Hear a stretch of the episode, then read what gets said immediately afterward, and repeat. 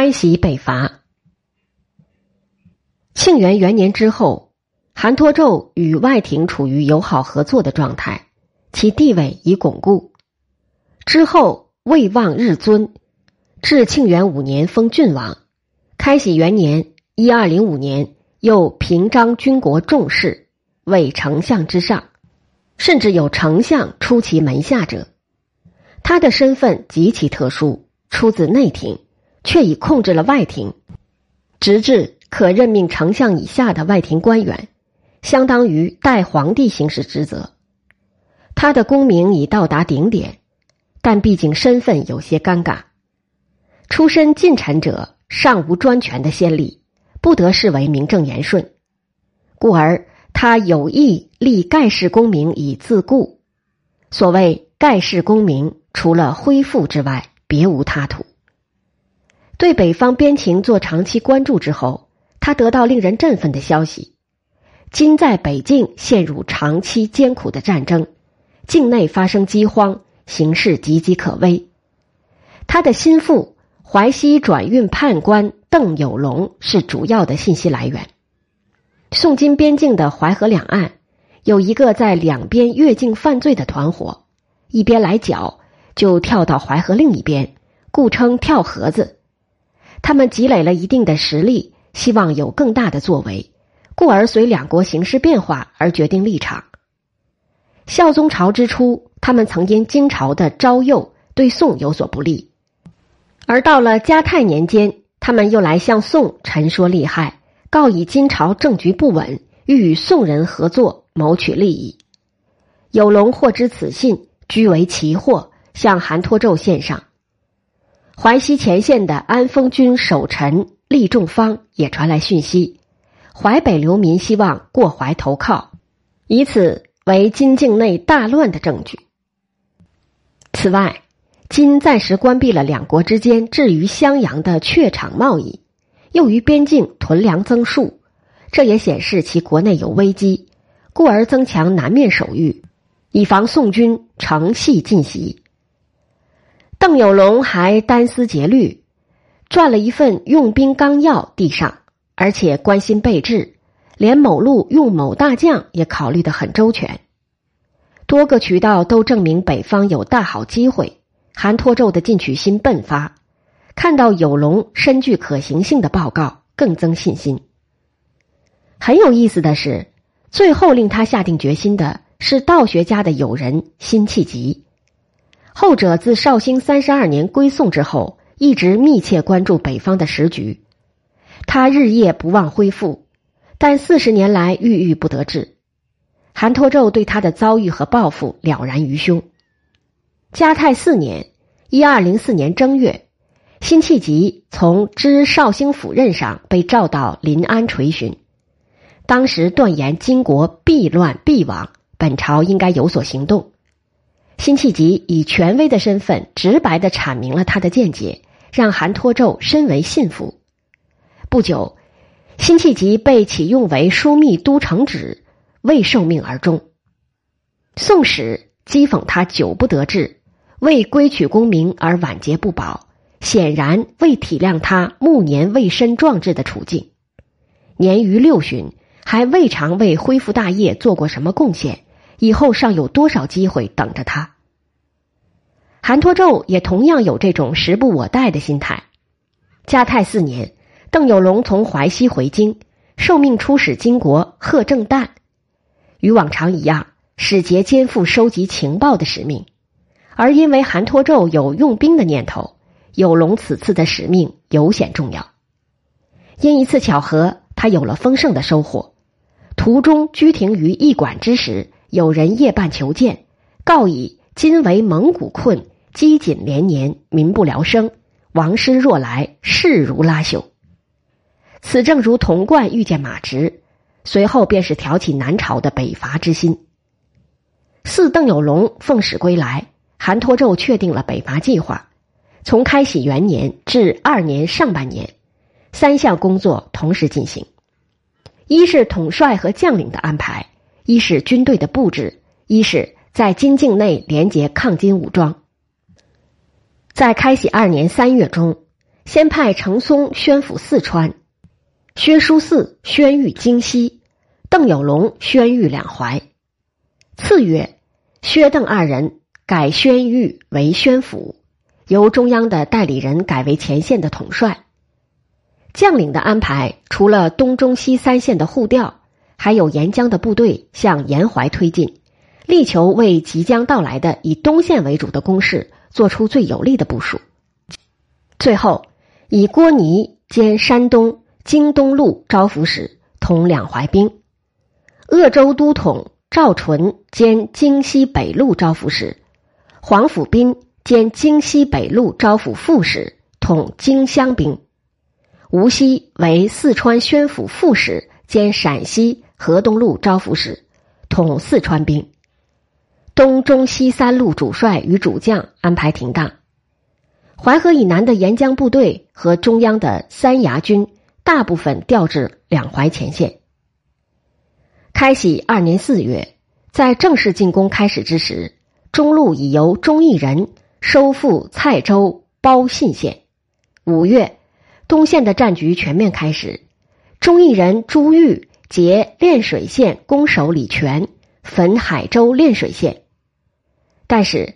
忠义人及宋所策反的金国的平民和游寇起的作用很有限，仅限于经过突袭暂时占领一两个县而已。所以，关键还是宋自己的大军迅速跟进。五月，北伐正式开始，其过程异乎寻常的简单。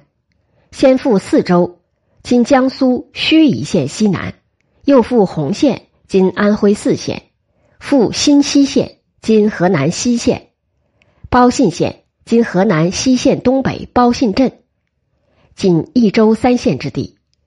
紧接着就是一系列的败绩：中路军败于河南南部的蔡州、唐州之役；西路军溃于城固县。最关键的东路战役败势更是惊人。东路的三支军队：田俊迈的亳州军。郭尼之弟郭卓的池州军和李汝义的健康行马司军出发时不带辎重，攻打四州时，宋军就四处搜集民户店铺、寺庙的竹竿木杆，绑成长梯。因为四周城是很低的土墙，又缺人防守，轻易攻了下来。攻占四周后，休整很长时间，又以同样的方式攻打宿州。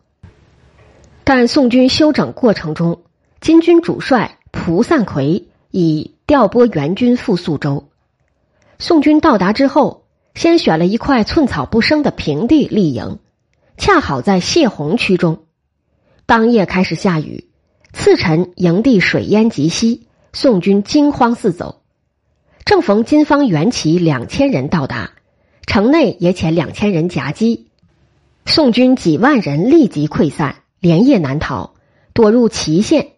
今安徽宿州市南祁县镇城中，清晨宋军欲出门再走，已被金军围堵。作为放行条件，郭卓、李汝义献出了金军痛恨的边将田俊迈，才得以窜归。随着东路军的溃回，北伐的主要战事在出师同月就结束了。次月，宋军攻克寿春府，然而主力既然退走。在淮河以北占领一个突出部实属不必，故旋即放弃。中路军本想进攻蔡州，闻东路败讯，也放弃了计划。主攻的东路宋军从六月开始全线撤退，攻势已不可为。现在主动权在金一边，接下来四个月时间是金军的准备期，将各地军队向南面集中。宋军仍在淮北发动零星的攻势，但主要的态势是等待受攻，因为之前的北进主力被击溃，新的攻势无法迅速组织起来。到了十月，金军先完成调遣，在东中西三线以九路大军同时推进。十一月，东中两路军先后进入宋境，攻城略地，进展迅速。东面淮北之地几乎尽丧。中路襄阳被围，长江以北诸州也大多沦陷。此时的韩托胄已是急于求和了，但和议只是停留在双方边帅的层面上，无法在短期内完成。金军继续忙着占领江北、淮南的剩余土地。自绍兴和议缔结之后，每逢用兵，西路都不是主攻方向，但西路并非不重要。它不仅可以牵制敌方大量兵力，且位居长江上游，对中下游起着遮蔽的作用。绍兴九年，吴玠去世后，宋廷将四川兵力割予几位都统制分领，其后又将吴氏子弟调至中下游任职。但韩托胄为了利用吴氏的威望统合西线的力量，将吴林之孙吴熙由临安调任四川宣抚副使。实为四川军队的最高统帅，吴锡早有预谋，反川之后即刻策划叛宋。在东中两路发动攻势之时，他按兵不动，暗中联络金人，将宋在陕西仅存的街，至今甘肃陇南市武都区东，城至今甘肃成县，凤至今陕西凤县东北，西河至今甘肃西河县。四州献与金人，换得其支持，以以金自立。在最危急的开禧二年十二月，吴锡篡位于兴州，受金册封，称蜀王。三路形势全部失控，对韩托胄打击极大。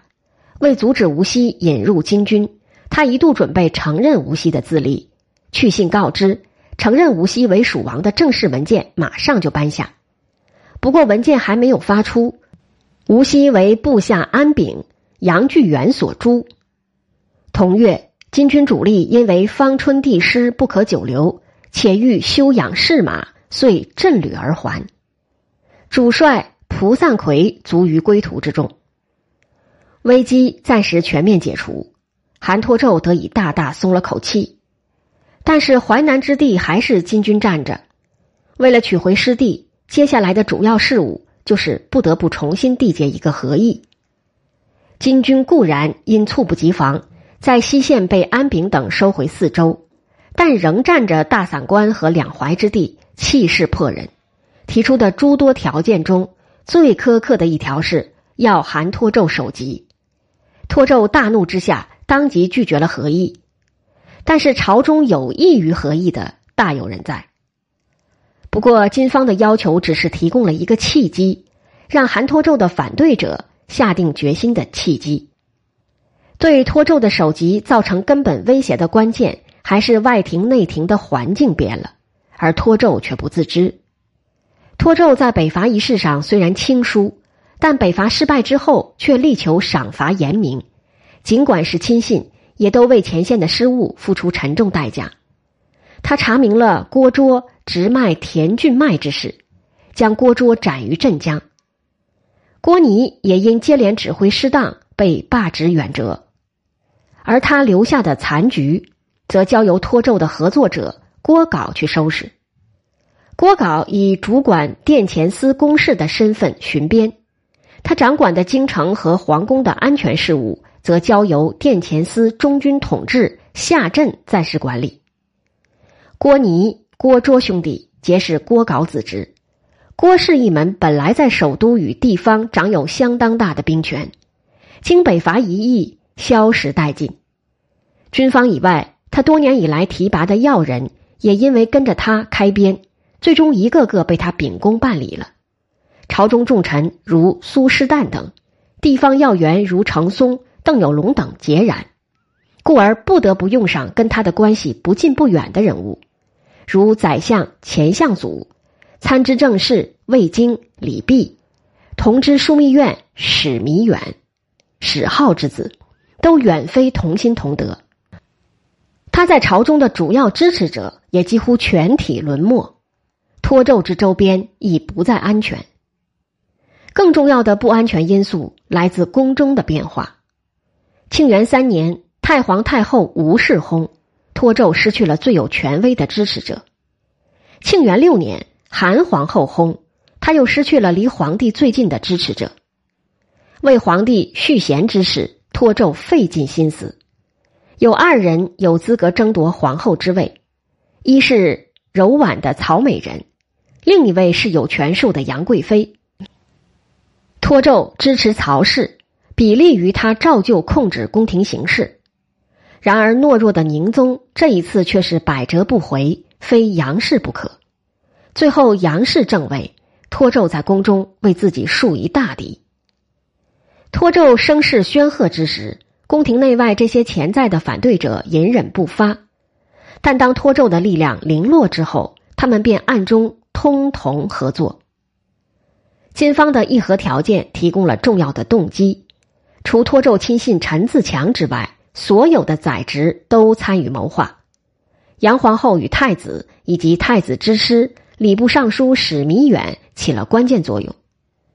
开禧三年十一月，史弥远以杨后伪造的密旨授下镇，下镇遂诛托胄于上朝途中。经过大臣公决，次年嘉定元年。一二零八年正月，宋、韩、宋拖住首级与金，两国才得以再度缔结和议，而宋也进入下一位权臣的时代。